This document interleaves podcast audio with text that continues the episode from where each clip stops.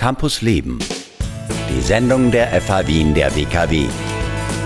Auf Radio Enjoy 91.3.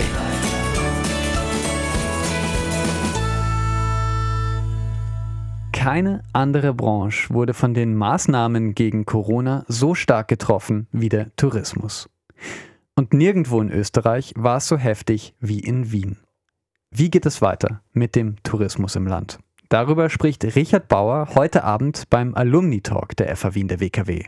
Vorab ist er jetzt schon bei uns zu Gast. Er ist Absolvent der FA Wien der WKW und Co-Autor des Buchs Tourismus nach Covid-19, gut durch die Krise kommen und neu durchstarten. Hallo, Richard. Hallo.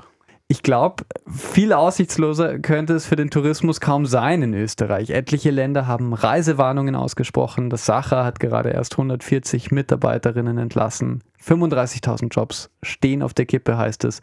Die Hälfte der Hotels in Wien hat zu, die andere läuft auf Sparflamme. Steht in deinem Buch, wie man diese Lage löst? Grundsätzlich ist es im Tourismus so, dass der Tourismus ganz, ganz entscheidend geprägt ist von psychologischen Faktoren. Die Menschen wollen reisen. Das war schon immer so. Äh, reisen ist ein, mittlerweile ein Grundbedürfnis äh, der Menschen geworden. Und die Menschen werden wieder reisen. Alle Studien belegen, äh, dieser Rückgang ist ein temporäres Phänomen und sobald dieser, dieses temporäre Phänomen überwunden ist, kommt es wieder zu einer Dynamisierung des Reiseverhaltens. Das heißt, der Wunsch zu reisen wird wieder kommen und ist in uns. Was sich aber sehr nachhaltig verändern wird, ist die Art zu reisen. Das heißt, das Reiseverhalten wird sich ändern. Jetzt ist es gerade so, dass es den Hotels und ja, der Gastronomie, dem Tourismus in weiten Teilen sehr schlecht geht. Kann man sich denn erholen von so einer Krise wie Corona? Gerade Menschen werden so eine Erholung von der Krise brauchen. Der Corona-Alltag, um das so zu formulieren, wirkt sich sehr belastend auch auf das ganze System eines Menschen aus. Insofern braucht es auch wieder Auszeiten, um Urlaub zu nehmen, um aufzutanken, um was anderes zu sehen. Grundsätzlich ist es ja auch so, dass dieser Wunsch zu reisen und Neues zu entdecken schon seit Jahrhunderten in uns steckt, die großen Entdeckungsreisen und auch jetzt immer wieder neue Destinationen, neue Orte, neue Menschen kennenzulernen, das steckt seit jeher in uns und ist eigentlich eines der Lebenselixiere unserer Gesellschaft, Neues zu entdecken, neugierig zu sein, neue Orte aufzusuchen. Ja. Aber so ein Schlag sozusagen, wie das gerade ist, Corona, kann der Tourismus sich erholen davon? Naja, Corona bzw. die Auswirkungen davon zeigen ja im Wesentlichen keine neuen Entwicklungen, sondern verstärken nur Trends, die schon vorher da waren. Das heißt, äh, um jetzt deine Frage aufzugreifen, äh, kann, was bedeutet das oder was kann das bedeuten? Im Grunde, die Trends waren vorher schon da, die Sehnsucht war vorher schon da, auch das Verhalten etwas zu adaptieren, andere Dinge rücken in den Mittelpunkt. Zum Beispiel, vielleicht äh, drei Beispiele konkret genannt, was in den Vordergrund rücken wird, ist äh, ein neues Bewusstsein auch für die bereisten Orte. Das heißt, man möchte ganz bewusst wissen, wo ist man? Wie fühlt sich der Moment vor Ort an? Wie fühlt sich das, äh, der Austausch mit den Menschen an? Äh, wie schmecken die Gerichte? Wie, wie riecht der Wald in dieser Region? Wie fühlt sich überhaupt diese Region mit allen Sinnen an? Und das ist jetzt kein neues Phänomen, sondern diese Kombination aus sinnlichen Erfahrungen mit dem intensiven Eintauchen das sind eigentlich diese Momente, die die Menschen suchen, denn am Ende geht es im Tourismus um die Suche nach Glücksmomenten. Man sucht Glück und da ist auch die Corona-Zeit oder diese anstrengende Zeit, braucht auch einen Gegenpol und der Gegenpol, eine sehr schöne Antwort kann sein, wieder auf Urlaub zu fahren. Ja. Ja, was gibst du jetzt äh, Tourismusmanagern, Gastgebern an die Hand? Was müssen sie tun? Ich möchte jetzt auf diese, abseits der, der Sicherheitsaspekte, was mir sehr wesentlich erscheint für die Zukunft und auch langfristig äh, bleiben wird, ist die Menschen wieder in einen Urlaubsmodus zu bringen. Das heißt, rauszubringen vom Alltag generell und in einen Urlaubsmodus zu bringen. Oder anders ausgedrückt, der Urlaub muss sich immer wie Sonntag aus anfühlen. Das heißt, weg vom Alltag in einen komplett anderen Modus zu bringen. Wichtig dabei ist eine neue Rolle von Reiseentscheidungen. Reiseentscheidungen werden zunehmend getroffen nach Sehenswürdigkeiten. Was kann ich dort sehen? Was kann ich dort erleben?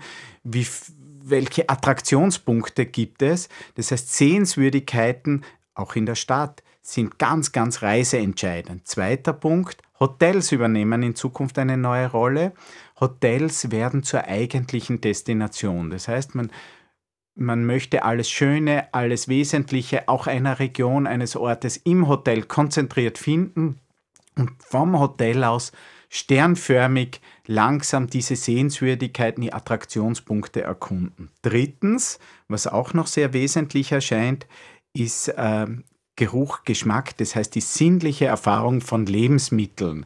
Das heißt, ähm, zu schmecken, eine Region zu schmecken, einen Ort zu schmecken und zu riechen, wird ganz, ganz wesentlich.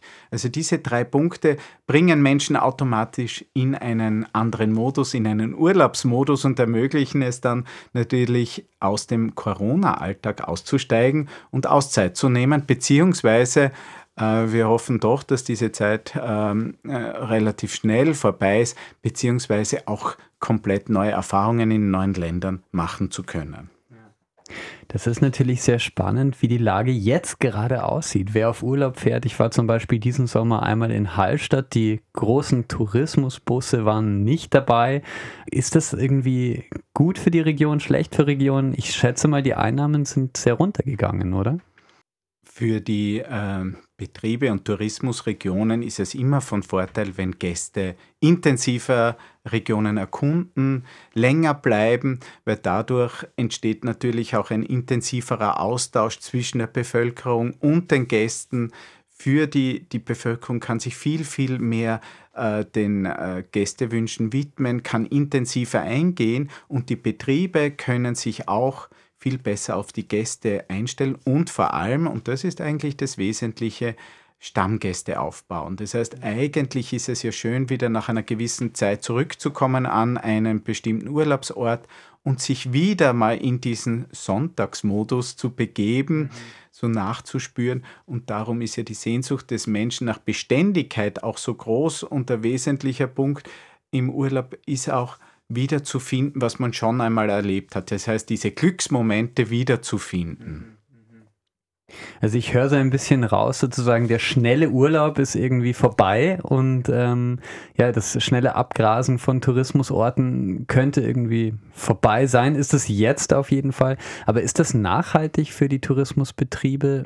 Bisher haben viele Regionen davon gelebt, dass sehr viele Menschen gekommen sind. Ist das möglich quasi, dass man alles umstellt und nur noch nachhaltige ähm, Stammgäste sozusagen in die Region kommen und dort auch lange bleiben? Na, grundsätzlich kommt es zu einer Polarisierung in allen Wirtschaftsbereichen und in allen Lebensbereichen. Das heißt, es äh, wachsen zwei Segmente sehr stark. Das eine ist das äh, günstige Segment, wo man generell günstige Produkte kauft, sei es im Lebensmittelhandel, bei der äh, Textilindustrie, in der Mode oder auch im Tourismus. Und das zweite wachsende Segment ist das Premium-Segment.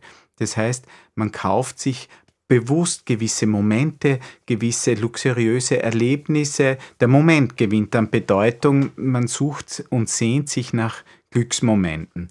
Das heißt, auf der einen Seite Premium, starkes wachsendes Segment und auf der anderen Seite das günstigere Segment. Dazwischen in der klassischen Mittelschicht, in, in der mittleren Kategorie, in der unprofilierten Tourismuskategorie, da wird sehr eng für Österreich oder für Mitteleuropa generell eine Riesenchance, jetzt in das Premium-Segment stärker einzutauchen und dann nachhaltigen Tourismus aufzubauen und die Frage war ja Finanzierungsmodell.